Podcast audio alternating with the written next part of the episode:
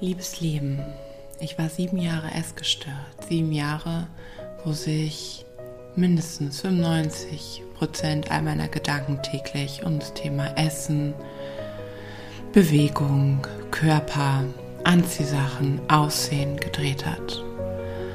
Und es hat mir so, so viel Kraft und Energie genommen, so, so viel gekostet, bis ich auch das erkennen durfte für mich, dass ich dass das kein healthy Lifestyle ist, sondern dass es eine Krankheit ist, dass es etwas ist, was tief in mir ist, dass das nicht einfach nur ein Essproblem ist, sondern dass hier ein großer, großer Schmerz in mir steckt.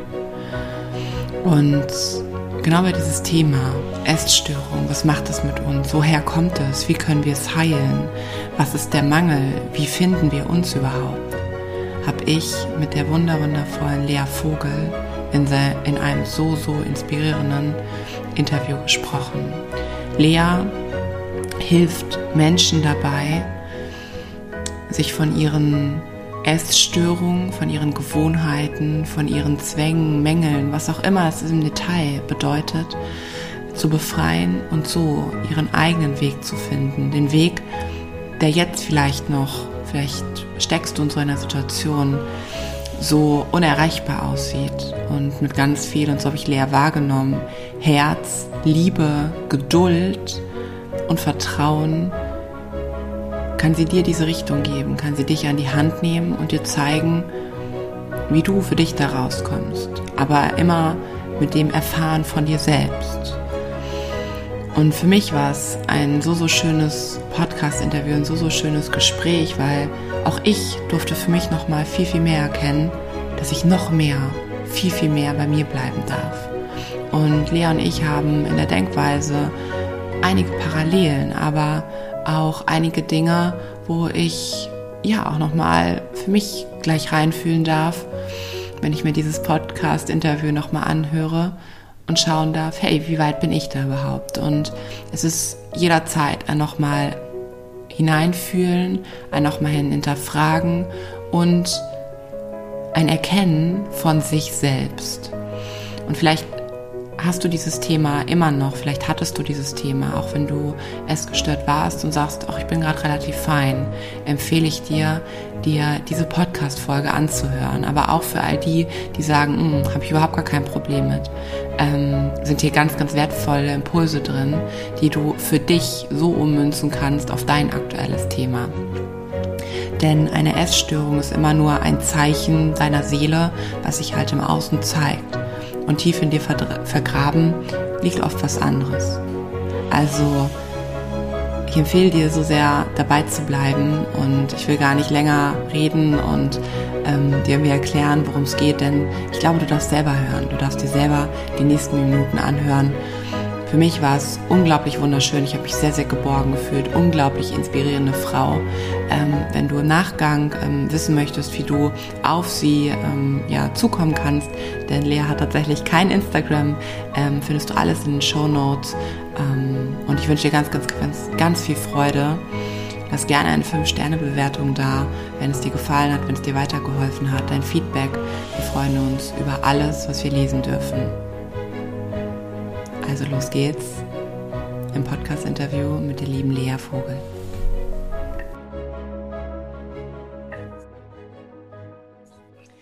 Hallo, liebe Lea, schön dich zu sehen oder beziehungsweise schön dich in meinem Podcast zu, zu haben. Ich habe dich ja gerade schon das erste Mal gesehen und ähm, spüre total, total das Ankommen und äh, so eine Gelassenheit bei mir und das äh, so als Feedback ähm, auch an alle anderen habe ich nicht oft. Das ist dann doch dennoch immer so die Aufregung, auch wenn schon ein paar Podcast-Interviews sind, die ich so sehr gemacht habe. Aber das ist gerade sehr, sehr, sehr entspannt für mich und fühlt sich sehr, sehr geerdet an. Also schön, dass du hier bist. Hallo. Hi, danke Hi. schön. Das ist ein schönes Intro. Da freue ich mhm. mich. Ja, Sehr, sehr schön. Also ähm, was mich, und das mag ich sagen, weil die anderen können es ja gerade nicht sehen, ähm, deine blauen Augen faszinieren mich extrem. Ich habe zwar auch welche, aber das habe ich schon auf den Fotos tatsächlich gesehen, ähm, auf deiner Homepage. Ähm, für mich persönlich ist das unüblich, aber wunder wunderschön, so dunkles Haar zu haben und so krass blaue Augen. Also was ganz, ganz faszinierendes. Und ich glaube, das, das matcht gerade auch so sehr mit, mit, mit mir, ähm, weshalb ich gerade auch so sagen kann, okay, keep cool. So, ja, sehr, sehr cool. Schön. Cool, gut. gut, vielleicht, dass man es nicht sehen kann, sonst würde man ein leichtes Erröten sehen. Genau. Ja, ähm, ich glaube, das Dank. darf man sagen. Ja. Man sagt doch, die Augen sind der Spiegel der Seele, oder? Hm. Man sagt es, ja. Hm. Hm. Ja. Hast du da einen anderen Blick drauf? Ähm, nee, ich bin jetzt äh, ehrlicherweise, ähm, Komplimente sind nicht immer nur leicht und jetzt war ich gerade unvorbereitet. ähm, deshalb äh, freue ich mich gerade über, ähm, über was ich da höre und ähm, kann das auch annehmen und glaube schon auch, dass, also was mich daran besonders freut, ist, dass es ähm, idealerweise so auf der Homepage dann auch was Authentisches hat. Ne? Und das ja. war so ein bisschen der Wunsch generell. Ja definitiv. Ja, ja, so wie ich dich da sehe, äh, gesehen habe, so sehe ich dich auch jetzt vor mir. Und das stimmt, jetzt wo du es sagst, manchmal ist es dann doch so, oh, okay, das, äh, da ist irgendwie ein Filter, 20 Filter drüber gelegt. Ne? Und das, das habe ich tatsächlich ja. nicht. Ja, ja, ja, sehr schön. Ja, bevor wir so richtig anfangen, liebe Lea, ähm, ich glaube, einfacher ist es, wenn du dich beschreibst. Das ist mhm. immer so diese Frage, ja, wer bist du denn eigentlich? Das ist immer eine tolle Frage, ne? weil die ist eigentlich, naja, leicht, aber irgendwie ist die, finde ich, auch gar nicht leicht. Und deswegen bin ich umso gespannter, ähm, ja, wer du bist, wie du dich, mhm. ähm, wie du dich beschreiben magst. Mhm. Ähm, ja, das ist total schön und gleichzeitig immer, wenn ich in einem, wenn ich mal in einem Workshop bin, ähm, dann merke ich, dass mir das immer am schwersten fällt, weil ich auch gar nicht so richtig weiß, was brauchen, was brauchen die anderen jetzt gerade so, ne? Was, was brauchen die von mir? Und ähm, ich versuche mal so ein bisschen vielleicht zu erklären, ähm, was ich mache und dadurch vielleicht auch ein bisschen mitzuerklären, ähm, wie ich so ticke. Das ja. macht vielleicht Sinn, weil ich denke, dass das, was ich mache, eine relativ logische Konsequenz ist zu dem, wie ich ticke. Und um da jetzt weniger verklausuliert zu sprechen, ist, ähm, also mein, mein Job, meine Therapieausbildung oder ähm, auch das Bereich, der Bereich Coaching, den habe ich nicht so direkt gefunden. Ich denke, das ist bei den meisten so, dass man so ein bisschen über Umwege vielleicht dahin kommt. Und bei mir war das tatsächlich auch so, dass ich immer die, die, den starken Eindruck hatte, dass ich irgendwie ein bisschen kompliziert bin. So, das mhm. war so meine Grundhaltung. Kompliziert, heute würde ich mit viel Reflexion sagen, nein, einfach nur komplex. Mhm. Aber ähm, das soll heißen, ich bin schon viel in meinem Kopf unterwegs und ich denke gerne und ich mag das auch zu denken. Ich mag das irgendwie über die Welt nachzudenken und über mich und über Zusammenhänge. Und das ist aber einfach etwas, was auch gerade so in der Jugend, würde ich sagen, einem das Leben auch ein bisschen schwer machen kann. So, ne? Also da ist dann immer nicht nur Leichtigkeit und gleichzeitig habe ich mich aber auch nach Leichtigkeit gesehnt. Und ähm, das ist so ein bisschen ein Spannungsfeld, das ich wahrscheinlich auch jetzt, ähm, bin jetzt 36, so äh, rum navigiere und da hilft es einfach dann und wann auch ein, ein paar neue Ansätze mit an der Hand zu haben. Und um das jetzt kurz zu machen, ich habe mal Psychologie studiert, ich habe aber auch mal Literatur studiert, also beides sozusagen und, ähm, und auch beides beendet und mich in beiden ähm, Dingen irgendwie sehr wohl gefühlt. Das eine wahrscheinlich, weil es mit der Psyche zu tun hat, ganz klar. Das andere, weil es mit freiem Denken zu tun hat, was auch gut passt. Und ich war dann unsicher, was ich damit machen sollte und bin über viele Umwege über einen, einen ersten Einstieg in der PR-Agentur, bei der ich dann ziemlich ähm, unglücklich wurde, hin zu, okay, ich mache doch die Therapieausbildung, ich mache doch die Coaching-Ausbildung und mache mich selbstständig. Und glücklicherweise bin ich den Schritt gegangen, als ich noch quasi so jung war und nichts zu verlieren hatte. Das heißt, ich hatte nie so ein richtig großes Einkommen, das ich hätte jetzt irgendwie verlieren können. Das ist ja auch manchmal ganz leicht. Mhm. Und habe mich also quasi an einem Punkt in meines Lebens selbstständig gemacht, als es für mich sich noch nicht so gigantisch angefühlt hat. Mhm. Und das war jetzt so vor achteinhalb Jahren. Und seitdem, ähm, ja, mache ich das und würde sagen, habe mich einfach ein bisschen weiterentwickelt, und ein bisschen mehr spezialisiert und ähm, bin wirklich, ohne dass das jetzt eine Phrase sein soll, echt dankbar für das, was ich da so machen darf. Mhm. Weil das natürlich, ich denke, das kennst du auch gut, ähm, einen selbst sehr bereichert. Ne? So dieses, ja, ich meine, das befeuert auf der einen Seite den Teil, dass man noch mehr denkt, aber, aber es hilft einem auch, die eigenen Tools, äh, diese eigenen ähm, Weltansichten immer noch mal stärker, stärker präsent im Kopf zu haben. Mm, ja. ja. ja. Ähm, was würdest du sagen? Also inwiefern oder inwieweit hilft dir dein Psychologiestudium? Also baust du das viel auch auf deinem Coaching tatsächlich oder in deinem Coaching ein? Oder ist das getrennt voneinander zu sehen? Das finde ich super interessant. Mhm. Ähm, also bei mir war das tatsächlich sehr über Umwege und ehrlicherweise, ich hätte mir immer gewünscht, das direkt zu machen. Das war aber nicht möglich wegen des NCs. Das hat ja einen wahnsinnig mhm. hohen NC. Das heißt, ähm, ich habe dann erstmal mit was anderem angefangen, wo die Barriere niedriger war, dann aber gemerkt, so ganz erfüllt mich das nicht und bin dann sozusagen später da mir eingerutscht, erst über das Nebenfach, dann über das Hauptfach sozusagen, dann noch in einem quasi Nachgang während der Therapieausbildung und es dient mir insofern ehrlicherweise, als ich es brauchte, um die Therapieausbildung machen zu dürfen. Also es war eher so ein, ich brauchte das, um das andere machen zu können und glaube, dass ich ähm, die gerade die Therapieausbildung, ähm, das waren drei Jahre, die mich sicher sehr geprägt haben, einfach auch fachlich, würde ich denken, dass das schon sehr meine Arbeit auch prägt. Also ähm, wenn ich Vorgespräche habe oder mit Klienten spreche oder wenn ich generell versuche zu erklären, was ich mache, dann würde ich immer sagen, es ist tatsächlich irgendwie eine Kombination aus beidem und es färbt meine Brille. Was ich am Coaching extrem schätze, ist, dass es sehr, ähm, zumindest sehr lösungsorientiert gilt. Ne? Also man stellt sich schon häufiger lösungsorientierte Fragen man hat dieses ganz klassische Nachbeeltern nicht so sehr. Also wir sind mehr auf Augenhöhe. Das finde ich auch total toll, weil ich es einfach mag, mit meinen Klienten enge Beziehungen zu haben, wo wir uns auch duzen dürfen. Das finde ich irgendwie schön. Ähm, gleichzeitig habe ich für mich gemerkt, dass mich das eben auch reizt, wenn ich ähm, schon auch an alte Muster oder Trauma darf, sozusagen im weitesten Sinne. Und auch da, das ist so der Bereich Systemik, in dem ich arbeite, systemische Therapie, auch da bin ich eine, ich darf auch nicht alles so, mhm. aber das ist für mich ein schönes Spektrum und das gibt mir irgendwie immer ein Gefühl von, ja, ich darf da auch so ein bisschen tiefer gehen. Ne? Also ich meine, dürfen ist ein großes Wort, man darf das ja ohnehin so, wenn man, wenn man sich sicher fühlt damit, aber ich glaube, du weißt, was ich meine und dahingehend beeinflusst es mich und meine Arbeit irgendwie schon. Ja. Ja, okay. Ja, also wenn ich die richtig verstanden habe, ist es schon, also und das ist schön, ne, da so diese Welten zusammen zu haben und dass wenn du einen Mensch vor dir hast, dass du ihn schon, naja, ja, du sagst darf und das ist definitiv so. Also ich als, als ausgebildeter Coach muss halt manchmal sagen, so, und das ist jetzt nicht mehr mein Business, da darfst du woanders hingehen. Mhm. Und dieser Mensch, der dann bei dir ist, der, ja, der bekommt, ne, der bekommt vielleicht in Anführungsstrichen mehr. Also du weißt, was ich damit meine. Also, ja, ja. ne, du kannst da einfach mehr von unten, oben, von der Seite schon mehr anpacken.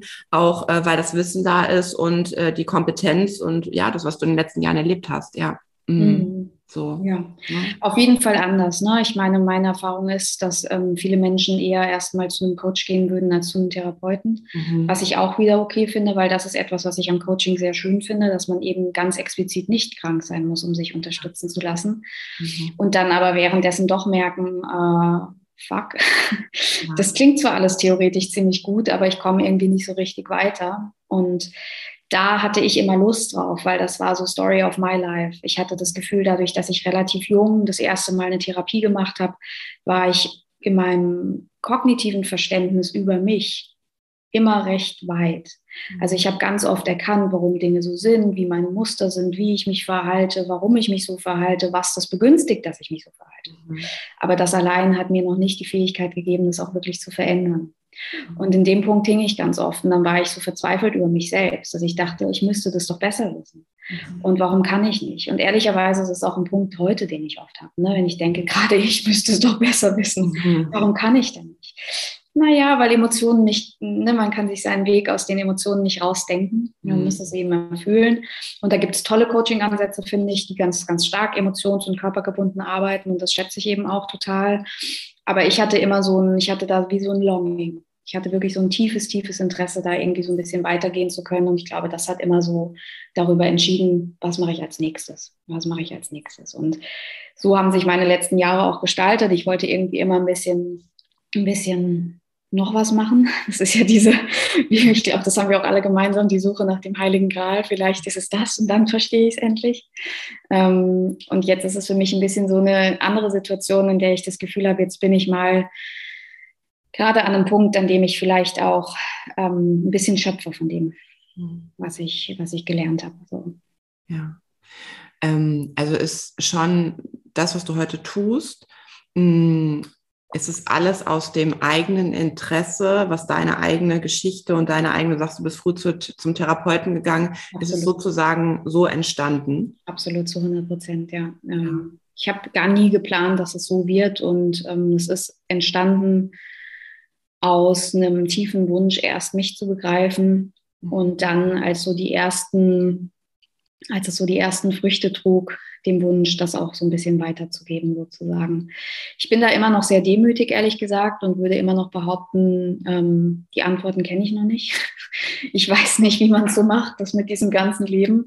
Aber ich habe halt richtig Lust, Menschen dabei zu begleiten, ne? so auf diesen, auf diesen Wegen. Und daher, daher kam das. Ich denke, wenn ich jetzt manchmal so zurückschaue, würde ich sagen, es hat von Anfang an, wenn man so will, irgendwie Sinn gemacht. All die Jahre, in denen ich mich so gefühlt habe, auch so merkwürdig als Außenseiter oder ähm, auch wirklich in der Depression hing. Das hat jetzt im Nachhinein alles sehr, sehr viel Sinn gemacht, weil es mir natürlich irgendwie auch diese Seite gezeigt hat. Und es dann, ne, das kennst du vielleicht, ist einen auch viel eher befähigt, dass man seine Klienten oder Patienten verstehen kann. Mhm. Und ich wäre inzwischen immer skeptisch, mit jemandem zu arbeiten. Es ist eine ganz persönliche Meinung. Es gibt tolle fachliche ähm, Kompetenzen, die man haben kann, ohne dass man je dort war. Aber ich persönlich würde immer bevorzugen, mit jemandem zu arbeiten, der, der auch mal auf der anderen Seite war. Ja. Mhm. Mhm. Da bin ich ganz bei dir. Ähm, das ja, weil wir es dann einfach fühlen können, wenn wir uns ne, reinfühlen können. Und naja, auch wenn wir es nie vorwegnehmen dürfen, ne, also du brauchst jetzt das und das, aber es ist wenigstens erstmal das Verständnis, das ist da. Und ich glaube, so als Coach Ne? Und als Coachie darf man sich auch einfach geborgen fühlen und das ist dann ja. viel, viel einfacher, wenn wir wissen, ja. okay, die hat das auch mal erlebt. So, ne? Und mhm. das heißt mhm. niemals irgendwie den Hut überziehen und so machst du das, aber das Verständnis und diese, ja. diese Frequenz, auf der man dann irgendwie auch gleich schwingt, ja. Mhm. Ähm, was würdest du sagen, wenn du so sagst, so, du hast einen Weg gehabt, Kannst du das festmachen, was für dich der krasseste Moment, also muss nicht der Moment oder die krasseste Situation, Krankheit in Anführungsstrichen war, wo du gesagt hast, und ich bin da aber heute sehr, sehr dankbar für, weil deswegen habe ich das und das erfahren? Ähm, also ich glaube, ein Schlüsselmoment war dann irgendwann zu begreifen, dass das, was ich so empfinde und durchlebe, nicht, dass sich nicht jeder so fühlt, mhm. dass das nicht normal ist, was man ja auch häufiger mal denkt, wenn man jetzt gerade auch vielleicht so 18, 19 oder jünger ist sozusagen. Ne? Und ähm, dieses mir eingestehen, dass das jetzt der Moment wäre, wo man sich wirklich aktiv Hilfe suchen darf und vielleicht auch das Ganze angehen kann und das vielleicht sogar noch einen Namen hat. So, ne? In meinem Fall war, wie ich das ja eben schon gesagt habe, ähm, das, das, das waren, ich würde sagen, darunterliegend war es eine Depression. Vielleicht, ich hatte auch viele Ängste, so generell. Und auf Symptomebene hat sich das gezeigt durch eine langwierige Essstörung. Und immer wieder nicht zufrieden sein mit mir und meinem Körper, mich nicht annehmen können. Also alles, was da sozusagen mitschwingt. Aber es war so, das ist ja auch etwas, was stark in Heimlichkeit lebt, wo ich auch einfach irgendwann dachte, das ist das, was es für mich gibt auf dieser Welt, sozusagen, so, ja. Und ähm, ich nicht so richtig sehen konnte, dass da auch mehr ist oder dass man da je rauskommt. Und ähm, man hört ja auch viel mit, man muss irgendwie sich arrangieren mit solchen Dingen. Und ich glaube, für mich ist im Nachhinein betrachtet, selbst wenn mir das immer noch ein bisschen, ähm, also ja, das hat mich gemacht zu dem, was ich bin und das hat mir sicher eine, auch eine große Empathie und ein großes Verständnis für vieles gegeben. Und gleichzeitig waren einige Jahre einfach auch nur Scheiße. Das darf man, glaube ich, auch parallel zu sagen. Ja. Es hätte auch kürzer sein können, ähm, finde ich immer. Und dennoch hat es mich, natürlich, letztlich war es mein Weg. Ne? So, und ähm, das zeigt mir immer und erinnert mich immer, was eben auch passiert, wenn ich mich zu sehr dafür entscheide, ähm, mich anzupassen. Weil natürlich, wenn jemand verletzlich ist, und das würde ich über mich in meinem Wesen grundsätzlich sagen, dann haben wir eigentlich die Möglichkeit, auf die Welt und ihren Anspruch zu reagieren, indem wir uns entweder anpassen oder uns verstecken. Ne? Und ich habe beides probiert, habe mich häufig versteckt, habe häufig Events, wie jetzt zum Beispiel zum Strand zu gehen oder sowas außen lassen, einfach aus Angst, beschämt zu werden, ähm, nicht gut genug zu sein. Oder aber ich bin dann irgendwann den Pfad gegangen, dem ich dachte, okay, ich passe mich an. Mhm. Ich mache so, wie ich glaube, dass die mich wollen. Und dann kam eben diese, diese, das Obsessive der Essstörung mit hinzu, was für eine Weile funktioniert hat, wenn man so will, in großen Anführungszeichen und dann irgendwann halt nicht mehr. Ne? Und dadurch wurde ich immer kränker und kränker. Und das ist für mich jetzt schon ein großer Reminder, was passieren kann, wenn ich nicht ich sein darf. So. Und das ist insofern schön, ähm, weil ich dann lieber äh, auch an Tagen, an denen ich mich nicht so wohl fühle oder an denen nicht alles nur rosig rot ist, ne, in der Heilung sozusagen, an denen erinnere ich mich dann gerne so, ähm, aber das ist halt, was du bist. Mhm. Ja. Ja, wahnsinnig. Ähm, also für mich auch sehr, sehr mitreißend und ich verstehe, ich verstehe zu 195 Prozent, worum es hier gerade geht.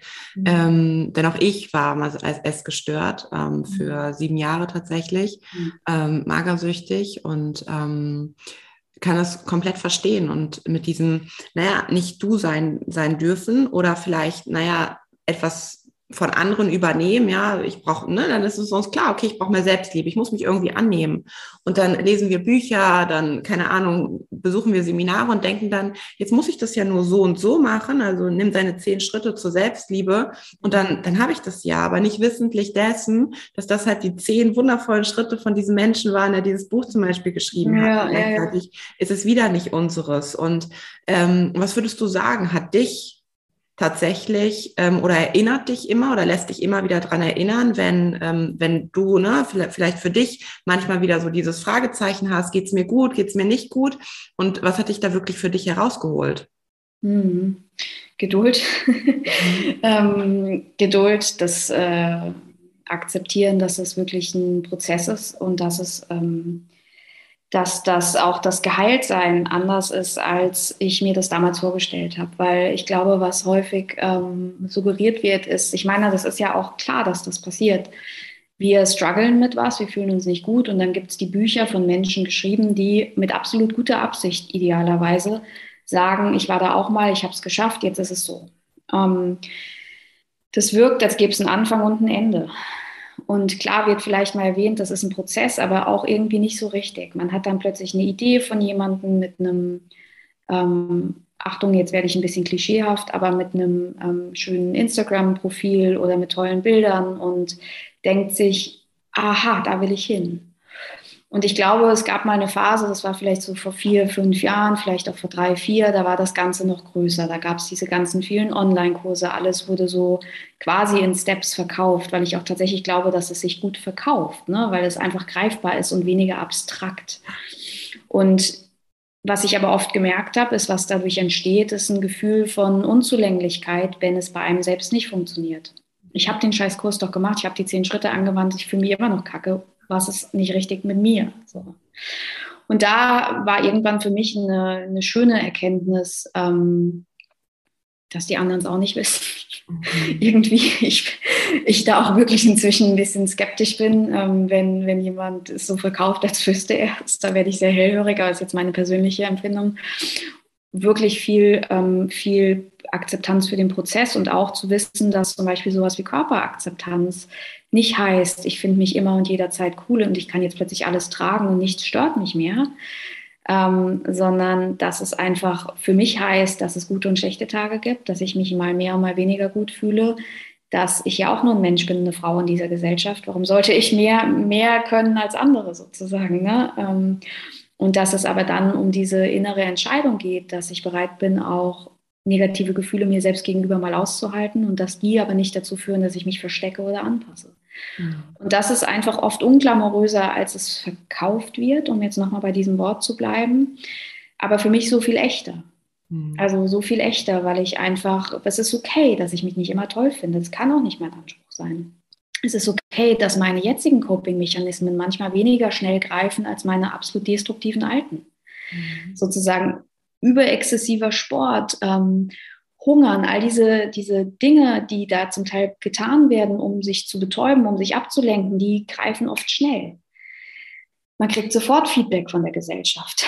Und als ich dann entschieden habe, ich möchte jetzt in diese Heilung gehen und dann gemerkt habe, die Gesellschaft wird stiller, weil ich nicht mehr über meine tolle Disziplin und meinen Körper gelobt wurde, habe ich auch gemerkt, es passiert hier was sozusagen. Und dann meine Coping-Mechanismen für meine negativen Gefühle zu nehmen, das war oft langwieriger und weniger mit Kick.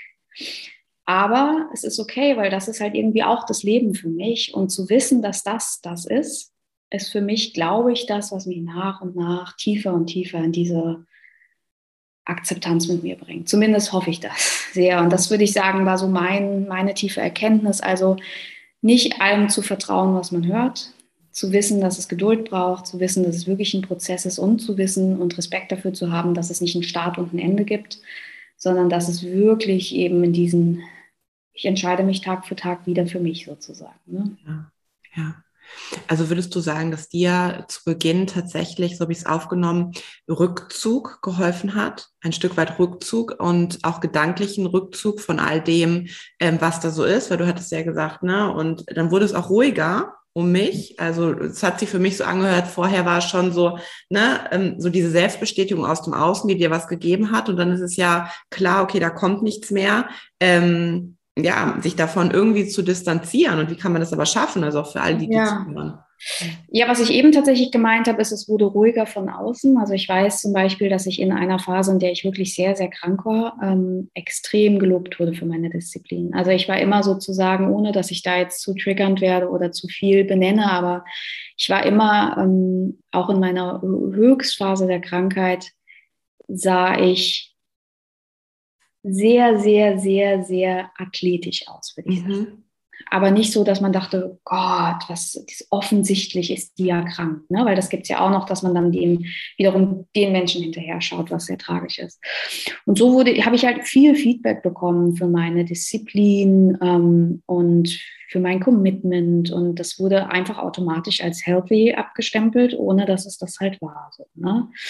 Und als ich dann wirklich gesünder wurde, habe ich mich verändert körperlich. Und dann wurde es ruhiger von den Menschen. Und das ist etwas, das man auch, glaube ich, gar nicht unbedingt schönreden muss, finde ich. Also häufig sagt man, die anderen merken das gar nicht oder die kümmern es gar nicht. Aber meine Erfahrung ist, die Welt tickt da schon ein bisschen anders. Wir sind immer noch sehr ähm, auf das dünne Ideal fixiert, wenn wir so wollen. Und dann für mich zu lernen, dass, ähm, dass ich damit jetzt umzugehen habe, weil ich mich für mich entscheide und nicht für das Gefallen der anderen, mhm. das klingt jetzt sehr einfach und war für mich das Härteste auf der Welt. Also da habe ich viel geweint, ich war viel verzweifelt, ich hab, ähm, wollte viel lieber wieder zurückgehen sozusagen. Also der ganze leidige Prozess von Heilung sozusagen. Und mir hat es aber geholfen, mich immer wieder auf mich rückzubesinnen, ähm, auf, auf meinen Tribe, auf die Menschen, die mich wirklich verstehen, die nicht laut sind. Ähm, ich bin selbst introvertiert, ne? ich kann das auch nicht so gut haben, wenn man immer so laut ist und schreit sozusagen, sondern wenn, ja, einfach wie du es auch gesagt hast, mich wieder so ein bisschen rückzubesinnen auf, hey, könnte es sein, dass das, was ich fühle, auch okay ist? Könnte es sein, dass vielleicht ich auch recht habe? Könnte es sein, dass meine Intuition auch richtig ist oder brauche ich wirklich das nächste Buch? Weil ich war so wissbegierig, ich wollte so sehr, dass ich quasi jedes Buch hatte. Mhm. Irgendwo da außen wird doch die gottverdammte Lösung liegen. So, ne? Und da war es mehr, mehr, mehr, mehr, mehr, mehr, mehr. Und es ist immer weiter von mir weggegangen. So, und das äh, zu erkennen, ja, das ist auch, dass es nur genauso war, wie meins auch war es, mhm. so im besten Fall. Das ist irgendwie schön, ne? weil es hat was Beruhigendes und was ähm, für mich auch Verlässliches. Und ist wahrscheinlich jetzt so im Nachhinein betrachtet das, was ich auch als Selbstvertrauen benennen würde irgendwie. Mhm. Und deshalb, ich bin da ganz empfindlich, sage auch immer zu meinen Klienten, auch wenn ich irgendwie in so einem kleinen Workshop bin oder sowas, also als allererstes den Heiligen Gral habe ich nicht. Ich weiß, es ist so ein Abturner eigentlich, ne? Ähm, aber ich, es ist mir wichtig, eben das zu sagen. Ne? Mhm. Ja. Ähm, eben hast du gesagt, na ja, und aus der Gesellschaft, da wurdest du irgendwie als athletisch gesehen und ne, Komplimente bekommen. Da bin ich übrigens komplett bei dir, so war es bei mir auch und hat sich ja gut angefühlt, definitiv. Und so hat sich das auch entwickelt, weil ich immer und immer mehr wollte. Dass dann Mangel in mir ist, habe ich damals alles nicht gesehen, aber ne, das war einfach erstmal schön. Und ähm, bei mir ist es tatsächlich, ich habe das, ähm, ich habe das nur verstanden, weil meine Mama damals ähm, mir irgendwann mal gesagt hat, Karina, ich mache mir wirklich Sorgen um dich und ich habe, ich habe wo angerufen, weil ich nicht mehr weiß, wie ich damit umzugehen habe, ne? also psychologische Beratung und so, wo ich dann auf einmal so dachte, nur so habe ich es tatsächlich verstanden. Nur so habe ich mich mal wirklich angeschaut und mal wirklich hingeschaut und mal auch verglichen, so wie esse ich. Und ich habe mein, ich habe einen ähm, 13 Jahre jüngeren Bruder. Ähm, ich habe weniger gegessen als er, ne? So und der war da fünf oh. zu dem Zeitpunkt. Ne? Ist ja ne, normal, wenn du eine Essstörung hast.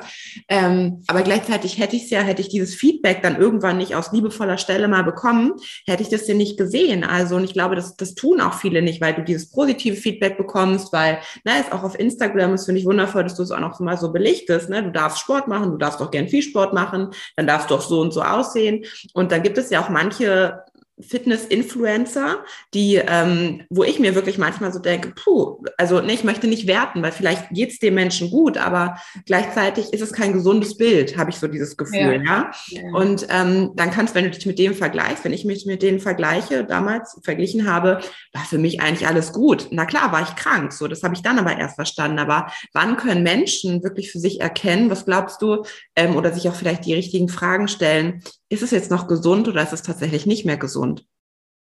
Hm. Ehrlicherweise, mein erstes Bauchgefühl ist, ähm, tief in sich wissen Sie es. Mhm. Also, ich glaube, man weiß es in sich. Ähm, und man versucht das aber natürlich nicht zu sehen.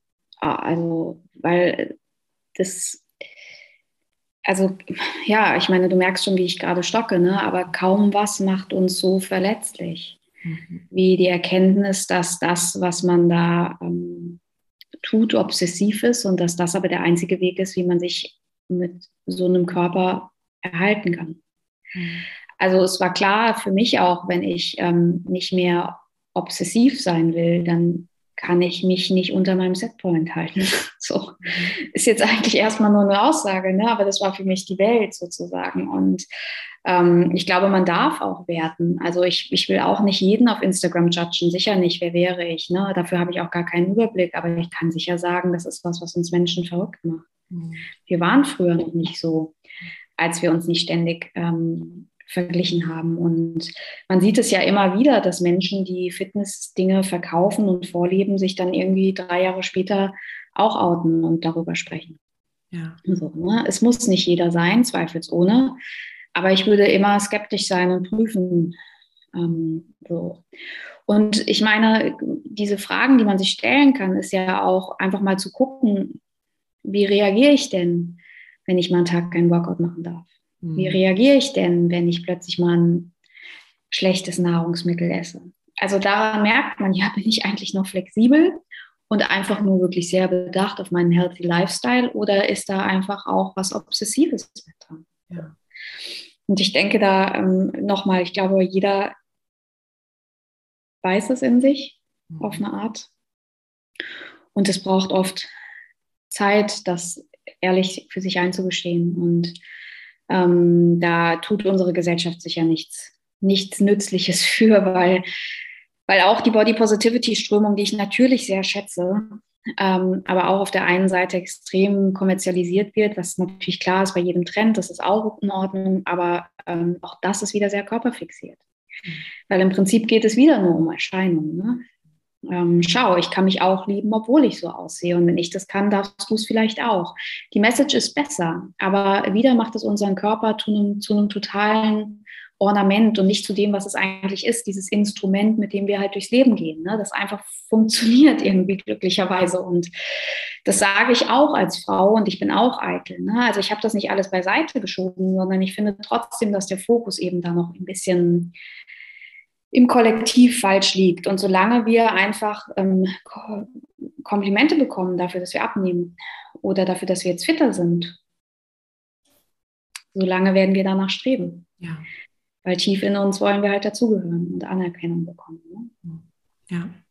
ja, das stimmt, das stimmt. Also ähm, dieser komplette Change, der da stattfinden darf. Aber wie wahrscheinlich ist das, dass das passiert? Also, weil der Fokus ja so, so sehr da drauf liegt und wie, und das ist tatsächlich eine Frage, die ich habe, ähm, wie kann man sich davon, wie kann man sich davon lösen? Klar, ich kann jetzt Instagram löschen und ich kann sagen, sag mir nicht mehr, wenn ich zugenommen habe, wenn ich oder ich abgenommen habe. Also glaubst du, ähm, oder hast du vielleicht für dich selber auch erfahren, dass wenn man sowas hat über Jahre hinweg, ähm, dass es auch, dass wir irgendwann wieder an den Punkt kommen, wo wir sagen, ist gar kein Thema mehr für mich. Ich bin quasi so, wie ich als Kind war. So, ne? So, mein mhm. Körper ist einfach da, ich habe Hunger und dann esse ich so ungefähr. Mhm. Ähm, oder ist es immer was, wie ist deine Meinung dazu? Ist immer irgendwie so hinten drin in unseren Synapsen doch immer noch mal wieder die Frage nach, meinst du es wirklich ernst stellt? Mhm.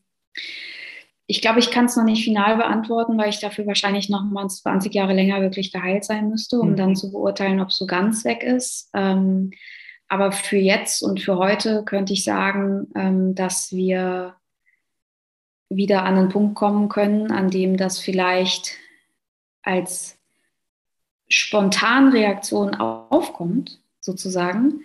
Aber wir dann im zweiten Schritt überlegen, wie reagiere ich jetzt auf den Gedanken? Also so dieses, ne, bin ich eigentlich die dünnste im Raum? Ist jemand irgendwie schöner als ich? Bin ich noch okay? War das Essen zu viel?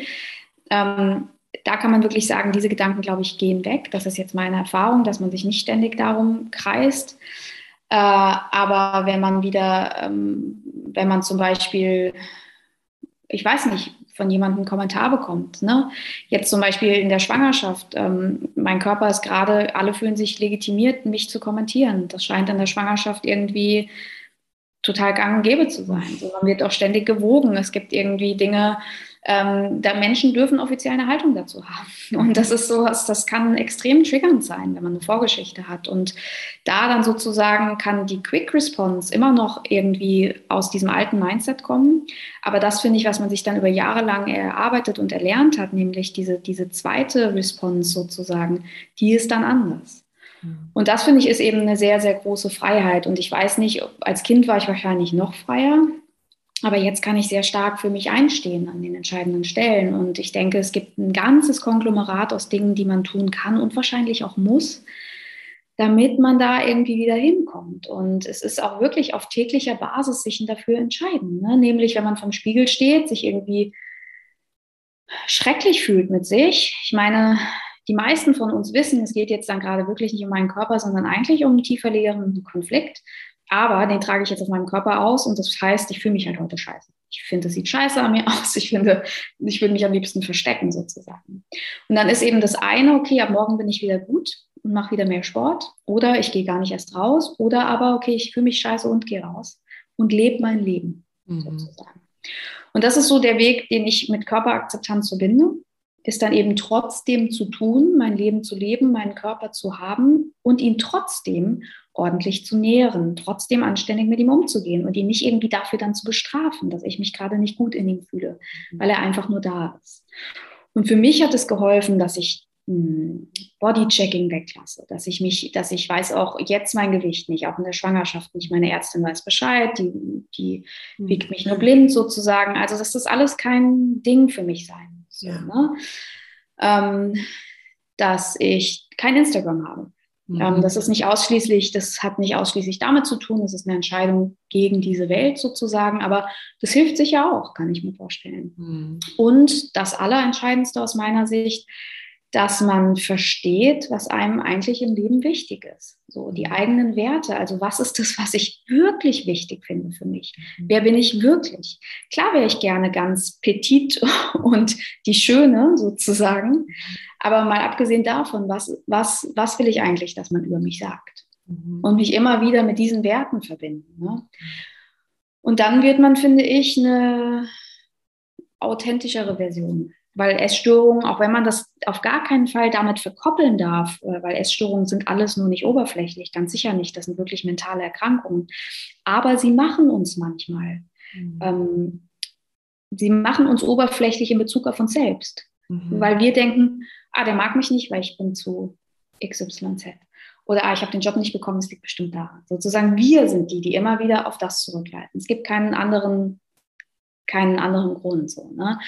Und sich da selbst aus dieser Oberflächlichkeit zu befreien und mit den eigenen inneren Werten und dem Seelen selbst vielleicht wieder mehr zu verbinden, das ist, glaube ich, dieser harte Job. Und je mehr das genährt ist, desto weniger lange stört dann so ein Bad Body Image Day. So, mhm. weil man dann trotzdem rausgeht. Weißt du, wie ich das meine? Ja, ja, also ähm, es ist, es ist eine Entscheidung. Also erstmal glaube ich, wenn man auf diese Reise geht, eine Entscheidung für sich, eine Entscheidung für den Körper und ähm, sich immer wieder daran zu erinnern. Also ähm, wie arbeitest du da? Also ich habe auf deiner Homepage gesehen, Healed Recovery Coaching, ne? so, so heißt es, glaube ich, dieses, ja. ähm, ne, was du alles unter, unter dem ähm, Essens, also unter dem Körperthema, ja. Essensthema ja. machst. Ähm, also wie sind da so, wenn man, ne, man kann es nie über einen Kamm scheren, aber was ist für dich am Anfang tatsächlich super, super wichtig, wenn ich jetzt zu dir kommen würde und sagen würde, hey, äh, irgendwie, das ist immer noch nicht so richtig mhm. fein? Mhm. mhm. Also es kommt tatsächlich darauf an, wo man so steht. Ne? So ein erstes Gespräch würde dann genau das zeigen. Bin ich noch mitten in der Symptomatik meiner Essstörung, habe ich vielleicht gar keine diagnostizierte Essstörung, sondern eher nur ein stark ausgeprägtes Diät-Mindset. Ich denke, das ist genauso bedrohlich für uns. Oh, wir leben ja in einer ähm, also vieles akzeptieren wir als normal, so ähnlich wie ich dann früher, weil die Welt halt nicht ganz gebacken ist. Mit allem Respekt. Tut mir leid, wenn ich da manchmal ein bisschen so salopp spreche, aber das ist tatsächlich auch ein gewisser Frust dem gegenüber. Ne? Das ist dieses, alle sprechen vom, vom Fasten und von diese Nahrungsmittel sind böse und diese und eigentlich lebe ich doch nur healthy und eigentlich bin ich doch nur vegan und eigentlich lasse ich doch nur Zucker weg. Und letztlich ist es ein rigoroses ähm, Dogma, das wir da mhm. erfahren. Und Dogmen führen nicht selten zu ja, dem Gefühl von Verboten natürlich und dementsprechend auch von Gefühlen von Rebellion oder ich fühle mich halt schlecht, wenn ich eine eigene Regel gebrochen habe, sozusagen. Ne? Und ähm, wenn wir da an einem Punkt wären, wo es nur noch um so ein Diät-Mindset geht oder um dieses sich unfähig fühlen, den Körper zu akzeptieren, dann ging es erstmal darum zu schauen, welche Dinge werden dann gerade noch getan, die das Mindset nähren. So. Also tatsächlich erstmal zu schauen, was nährt das? Ganz simpel. So. Ja. Was tue ich eigentlich alles? Ne? Dann natürlich, da müssen wir ja auch immer rein, weil du kennst das ja sicher auch, nur, nur weil wir wissen, dass wir etwas tun, können wir es nicht gleich lassen. Mhm. Also zu prüfen, was ist denn die Funktion dahinter? Mhm. Was ist eigentlich die tiefe Funktion davon? Und ich glaube, es gibt, wir sprechen ja oft von emotionalem Essen, aber ich glaube, es gibt auch sowas wie emotionales Diät machen. Mhm. Wenn wir uns unwohl mit uns fühlen, wenn wir das Gefühl haben, wir sind gerade nicht so richtig auf der Höhe mit uns, nicht in der Balance, wir haben unseren Platz auf der Welt noch nicht gefunden, was ja vielen so geht, dann ist es wie so eine Reaktion, naja, dann mache ich mal wieder mehr Sport und esse ein bisschen gesünder. Ja, dann habe ich irgendwas, woran ich mich festhalten kann, ne? wo, genau. wo ich Halt bekomme, ne? wo ich Struktur genau. habe auch. Ja. Genau. Das ja. heißt, es geht dann wirklich um diese emotional-psychologische Komponente, auch da ganz, ganz viel drum. Und deshalb ist es für mich ganz explizit ein Coaching-Element, und ich habe es ja auch Recovery Coaching genannt, schon auch wirklich konkret Vereinbarungen zu treffen. Das heißt, es ist meist auf wöchentlicher Basis diese Treffen und es gibt Vereinbarungen zwischen den Sitzungen, also auch so Challenges. Mhm. Zum Beispiel vier Foods mal wieder wieder zu essen oder Bodychecking wegzulassen, vielleicht auch einfach nur die Sportroutine zu verändern und zu gucken, wie, wie geht es dir mit, also wie kannst du das mal aushalten, was kommt auf? Häufig kommen genau dann Gefühle von Scham und Angst auf. Mhm. Und viele sind dann gewillt, das alles hinzuschmeißen. Mir geht es besser eigentlich, wenn ich meinen Sport mache, sozusagen. Ne?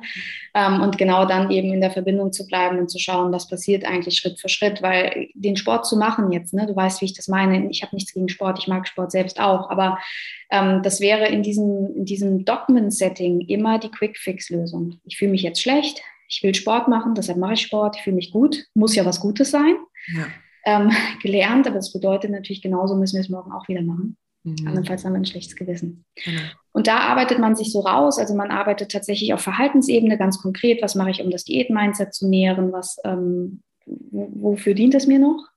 Also die Funktion, dann der Kontakt ähm, zum, zur eigenen Seele, den eigenen Werten sozusagen und dann auch konkrete Schritte mhm. zusammenzuarbeiten. Das ist jetzt die mega Kurzfassung in der Hoffnung, dass ja. es dadurch ein bisschen konkreter wird. Ne? Ja, Ja, ja, super spannend. Also, ne, erstmal wirklich sich die Vergangenheit, das, was da in dir ist, anzuschauen und dann Schritt für Schritt es so zu erarbeiten, dass es hier im Hier und Jetzt dir, dir wieder anfängt, dienlich zu werden, um daraus, und ich glaube, das ist auch ganz wichtig, oder? Daraus dann wirklich auch deine Wahrheit zu erkennen, auch wirklich zu, zu erkennen, okay, was von all dem ist jetzt weg und wer bin ich jetzt? Weil ich glaube, oder wie erfährst du das, frage ich mal so, ähm, wenn das auf einmal alles weg ist? So, ne? Also gehen wir mal davon aus, ich habe verstanden, okay, ähm, und ich fühle mich auch gut dabei ich muss nicht mehr immer Sport machen, sechs, sieben Mal die Woche oder keine Ahnung, oder auf Zwang auch viermal, ist ja egal, aber es ist dieser mhm. Zwang und ich muss auch nicht mein Essen vorbereiten, ähm, sondern wenn ich unterwegs bin, dann bin ich im, voller, in, in vollem Bewusstsein und im Gewissen darüber, im Wissen,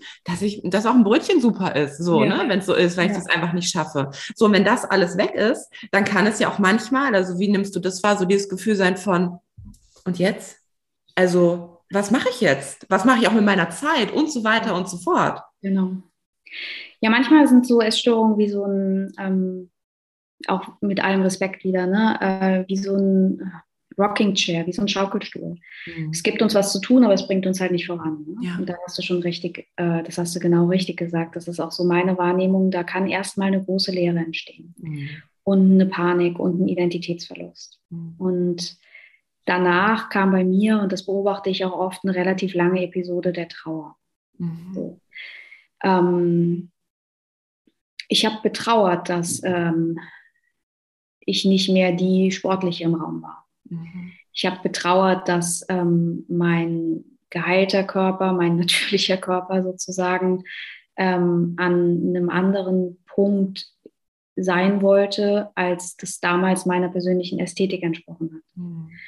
Ich habe getrauert, dass ich ähm, ja plötzlich bei so Gesprächen nicht mehr sozusagen als Nummer eins Bezugsperson ähm, genutzt wurde, sondern auch manchmal festgestellt, okay, viele von diesen Bekanntschaften waren auch gar nicht so dienlich sozusagen und merke auch jetzt dann, dass da manchmal mich noch was hart triggert, je nachdem, wie ich gerade unterwegs bin, ob ich einen guten oder schlechten Tag bin, habe ich das Bedürfnis dann zu sagen, Leute, es ist nicht normal, was ihr macht. So, ich will einfach nur zum Sport kommen und nicht über Intermittent Fasting sprechen oder sowas. Ne? Ähm, und dann, also es kann sein, dass ich dann echt entspannt und irgendwie cool darauf reagiere oder es macht mich wütend oder aber ähm, ich denke mir, boah, müsste ich nicht auch läuft mir nicht die Welt davon, weil die machen das ja offensichtlich alle. Also die sind schneller wieder in Shape als ich sozusagen. Ne? Also da kommt ganz viel auf und ich denke, diese Phase der Trauer, ähm, die ist echt wichtig. Die ist echt wichtig. Es gibt auch keinen Shortcut dafür, glaube ich. Und die ging bei mir auch relativ lange. Ähm, ich habe da echt lange mit gehadert und das ist ein schwerer Punkt im Heilungsprozess, finde ich, weil man dann ganz oft denkt, so, und wofür das jetzt? Weil jetzt fühle ich mich mit mir schlechter. Kann ja auch nicht Sinn und Zweck des Ganzen sein. Es ist halt oft, dass der Körper schneller heilt als der Geist. Ähm, und dass wir da echt viel Vertrauen brauchen. Immer wieder so ein Leap of Faith. Ne? Und ähm, den kriegt man entweder durch eine kräftige Vision. Ähm, ich konnte die nicht immer alleine aufrechthalten. Ich brauchte auch ein gutes Team. Also da gilt für mich ganz klar der Satz, it takes a village to raise a child. Und ich glaube, das gilt auch für die Heilung von Essstörungen. Es brauchte für mich eine gute Community und immer wieder auch das Wissen, das ähm, war so mein Mantra. Also da hat jeder seins, aber meins war, ich will nicht mehr obsessiv sein.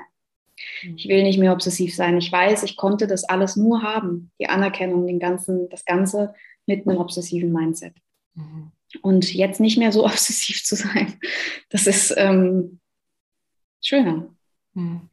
Da ist mehr Raum für was anderes. So, ne? und, und trotzdem würde ich nicht sagen, ist mir ganz egal, ich bin immer nur tief entspannt mit mir. Das wäre, finde ich, auch wieder so eine sowas, was man so schnell sagt. Ne? So, ich bin hm. jetzt hier auf der anderen Seite, alles ist irgendwie easy und so ist es nicht.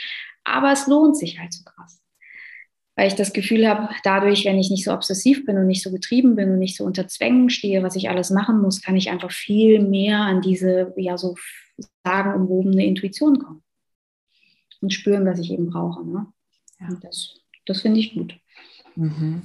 Ja, ähm, Würdest du sagen, die Frage kam mir gerade, ähm, es gibt ja schon mal irgendwie auch Menschen, die, ähm, naja, die erstmal so gesund erscheinen und dann irgendwie sich einfach so diese Challenge setzen von so und jetzt möchte ich aber ein Sixpack haben zum Beispiel.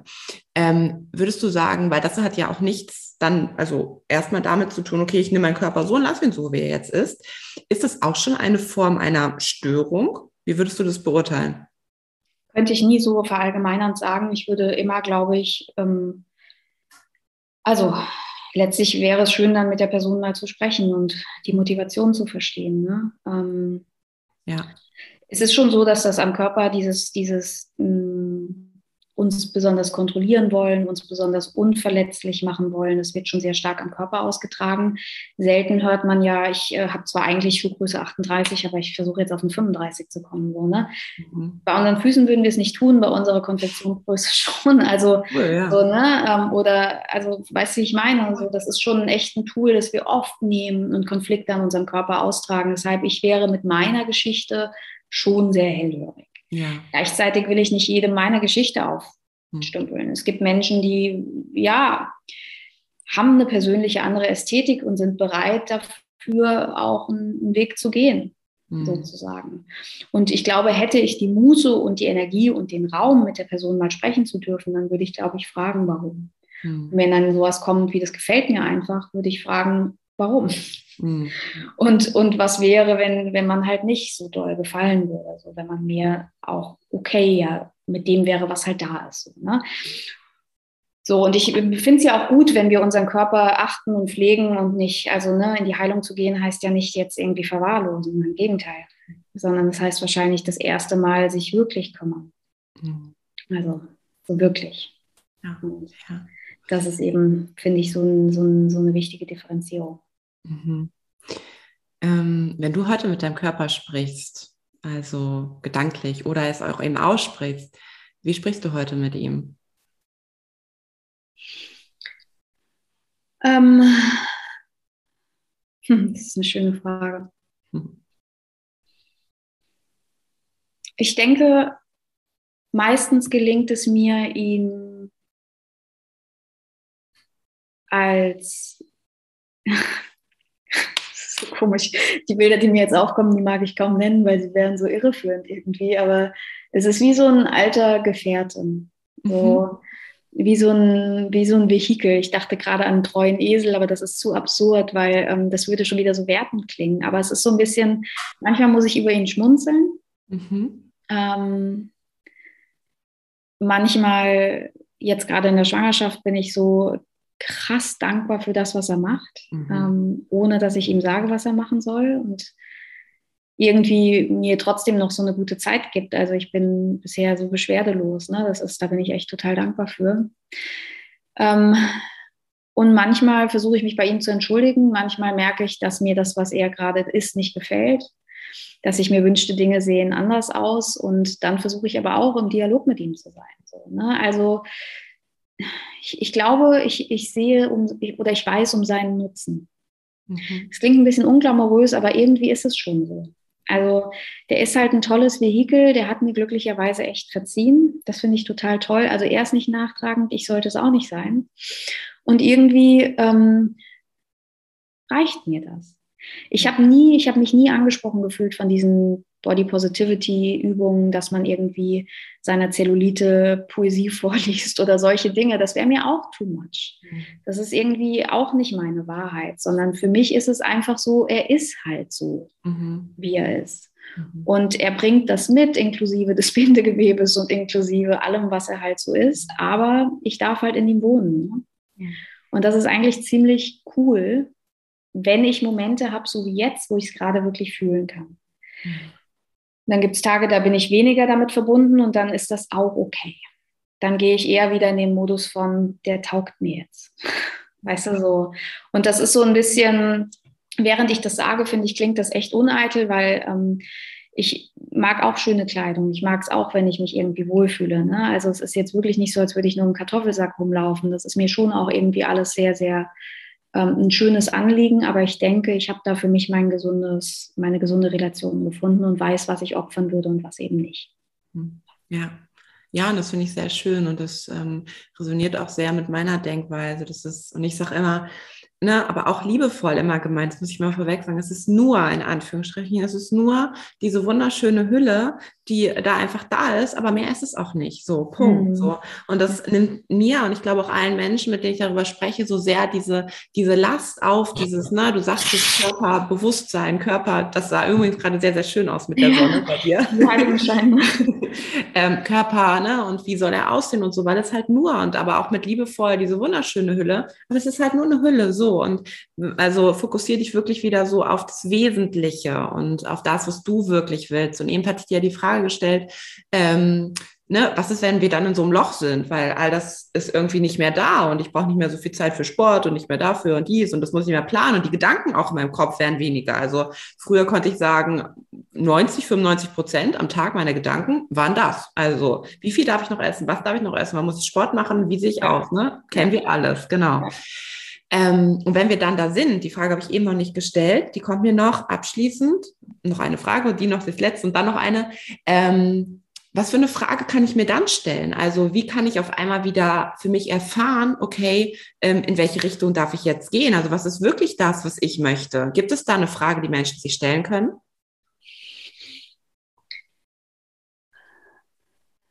Hm. Also ich weiß nicht, ob es diese eine Frage so gibt. Vielleicht komme ich jetzt gerade in dem Moment auch nicht drauf, aber ich denke, ich würde erstmal versuchen zu schauen, was kommt denn oder was zeigt sich denn eigentlich, wenn mal nichts da ist. Mhm. Also was kommt auf? Ähm, es ist schon spannend, auch in den Prozessen, gerade so im Recovery Coaching, habe ich das große Glück, Menschen wirklich lange begleiten zu dürfen. So, ne? Und dann so Veränderungen wahrzunehmen, dass sie sich plötzlich für dies und jenes interessieren. Mhm. Oder plötzlich der Wunsch da ist, eine andere Karriere oder ein anderes Studium oder sowas einzuschlagen. Das ist, glaube ich, etwas, was aufkommen darf, weil Raum dafür da ist. Ich denke, ähm, damals hat meine Coaching-Ausbilderin gesagt, ähm, das Gras wächst auch nicht schneller, wenn man dran zieht. So simpel, aber ich muss da oft dran denken. Mhm. Und ich glaube, so ist das auch. Ich weiß gar nicht, ob man sich explizit eine Frage stellen muss. Oft will man auch da den Heilungsprozess natürlich beschleunigen. Mhm. Gut, wenn ich das nicht mehr habe, ich will nicht lost sein, was ist das ja. nächste? Aber erstmal zu schauen, was kommt denn eigentlich, wenn ich mal so ein bisschen steady auf so einer okayen Ebene unterwegs bin. Mhm. Nicht obsessiv, nicht schon im Neuen, sondern in diesem. Und meist zeigt sich was. Und es kann auch tatsächlich, wie ich eben schon gesagt habe, Sinn machen, sich mal diese Fragen zu stellen, so in die Metaebene zu gehen, ne? auch letztlich Klassiker, aber wer will ich denn eigentlich sein? Was will ich denn weitergeben? Was würde ich meinen potenziellen Kindern weitergeben wollen? Mhm. Ich persönlich glaube, dass ich diese Welt, in der ähm, der dünne Körper nicht idealisiert wird, ich glaube nicht, dass ich das miterleben werde. Mhm. Ich denke, das passiert nach meiner Zeit sozusagen. Aber ich würde natürlich gerne irgendwie mit meiner leisen Stimme, für die ich mich ja bewusst entschieden habe sozusagen, würde ich gerne irgendwie was dazu beitragen. Und das kann ich natürlich auch nicht, wenn ich heimlich mein obsessives Regime weiterführe. Ne? Also welche Werte will ich leben? Was ist mir denn eigentlich wichtig? Und dann sagt man ja, dass ich als netter Mensch wahrgenommen werde, als authentischer Mensch und so weiter. Aber da zu gucken, was ist es denn, was mich eigentlich wirklich berührt? Was würde mich dann echt abholen, was jemand über mich sagt. So, ne? Also da, da so mehr reinzufühlen und sich erlauben, dass da Dinge auch einfach aufkommen mhm. dürfen. Und viele sprechen davon, dass sie irgendwie auch naturverbundener werden oder mhm. ähm, ja, Lust haben, einfach auch mehr in Kontakt wieder mit anderen zu gehen. Ne? So den eigenen Tribe zu finden. Das sind schon alles Dinge, bei denen ich auch sagen würde, dass, dass das bei mir passiert ist. So, ja und eben tatsächlich der Wunsch, häufiger mal mit mir zu sein. Ne? Ähm, und das auch aushalten zu können. Diese dann. angenehme Ruhe, die dann halt auch so kommt, ne? wenn man sich selbst einfach auch ein ganz guter Genosse ist. Ja, ja. Mhm. Ja. Und plötzlich, dass auch dann, dass es auf einmal auch okay ist, äh, ja. mit der Zeit immer mehr aushalten zu können. Das konnte ich lange, lange Zeit nicht. Also dann bin ich, habe ich zum Essen gegriffen oder was auch immer, genau. weil ich es nicht genau. aushalten konnte. Genau. Ja. Also sehr, sehr schöne Antwort auf die Frage. Mhm. Sehr schön. Sehr schön. Okay, ähm, und du hast, ne, das war eine super, super schöne Einleitung, die du gerade gemacht hast, so, ne, was wollen Menschen eigentlich wirklich dann über mich sagen? Also was will ich so ein Stück weit hinterlassen? Ähm, denn das ist meine letzte Frage, die ich liebe zu stellen. Ähm, wir sprechen ja immer davon, wir möchten alle gerne Fußabdrücke, gerade ne, wir so in dem Bereich hinterlassen. Und was ist oder was dürfte gerade, müssen mal eine Reise, aber gerade wenn du deinen Fußabdruck hier hinterlasst, hinterlassen dürftest, was sollen Menschen über dich sagen, einen Satz, ein paar Wörter, die in diesem Fußabdruck drinstehen, was du hier hinterlassen hast. Mhm. Was, was wäre dein größter Wunsch? Halleluja, das sind Fragen. die ähm, sind sehr schön und ähm, auch hier muss ich Respekt vor der Frage haben und kann dir nicht sagen, ob ich das e-, eben für immer so sehe, aber ich würde sagen, vielleicht zum jetzigen Moment würde ich mir wünschen, dass Menschen ähm, sagen würden, dass ich mutig genug war, mutig genug bin, um mich wirklich zu zeigen und dadurch vielleicht sie sich auch ermutigt fühlen, das zu tun. Das würde mich sehr berühren, glaube ich, ähm, weil ja, ich glaube, es ist ein No-Brainer. Warum? Aufgrund dessen, was ich davor gesagt habe, die Stunde davor, das würde mich wirklich sehr bemühen. Und ähm, ich glaube, Mut ist, ist was Tolles. Ähm, Mut, sich immer wieder tatsächlich zu zeigen. Mhm. So. Und wenn ich, wenn ich als mutig wahrgenommen werden würde auf den Bereichen, in denen es mir wichtig ist, ähm, sozusagen in die Selbstständigkeit zu gehen, wenn das als mutig benannt wird, wie ich ja eben schon gesagt habe, so mutig war das für mich nicht. Ähm, aber in den richtigen Momenten, also wirklich dieses Gefühl, dass ich nicht versucht habe, immer irgendwie mich anzupassen mhm. oder zu sein, meine Angriffsfläche zu minimieren, sondern wirklich bei mir zu bleiben, möglichst authentisch, sodass Menschen mich greifen können, dass sie kein Gefühl von Diskrepanz haben zwischen dem, was ich sage und dem, was bei ihnen ankommt sozusagen. Ähm, und sie sich dadurch angeleitet fühlen würden, das auch zu tun oder nachzudenken darüber, dann ähm, wäre ich, wäre das ein toller Fußabdruck für die, für die 30er, sage ich mal, ähm, in denen ich gerade bin. Und das ist, äh, ja, ja, doch, damit kann ich gehen. Wunderschön. Und so wird das Thema auch ein Stück weit normal und normalisiert. Mhm. Ja. Mhm. ja. Richtig schön. Ähm, diese letzte Stunde war ein unfassbares Geschenk, Lea. Ich äh, danke dir. Ja, danke ähm, für die schönen Fragen. Dankeschön. Also ähm, für mich und für die Menschen, die ich kenne und auch, ich glaube, für Menschen, die du kennst, das war ein schöner Einblick in deine Arbeit, in deine Denkweise ähm, und hat mich tatsächlich gerade noch mal mehr auch dahin geführt, egal mit welchen Themen es ist, ähm, noch mal mehr, und da danke ich dir für, immer mehr bei mir zu bleiben, viel, viel mehr. Ähm, also ich bin schon sehr bei mir, aber immer noch mal mehr diesen Impuls noch mal einzuchecken. Und äh, da danke ich dir für. Ja. Sehr, sehr gerne. Ja, vielen, vielen Dank. Dankeschön.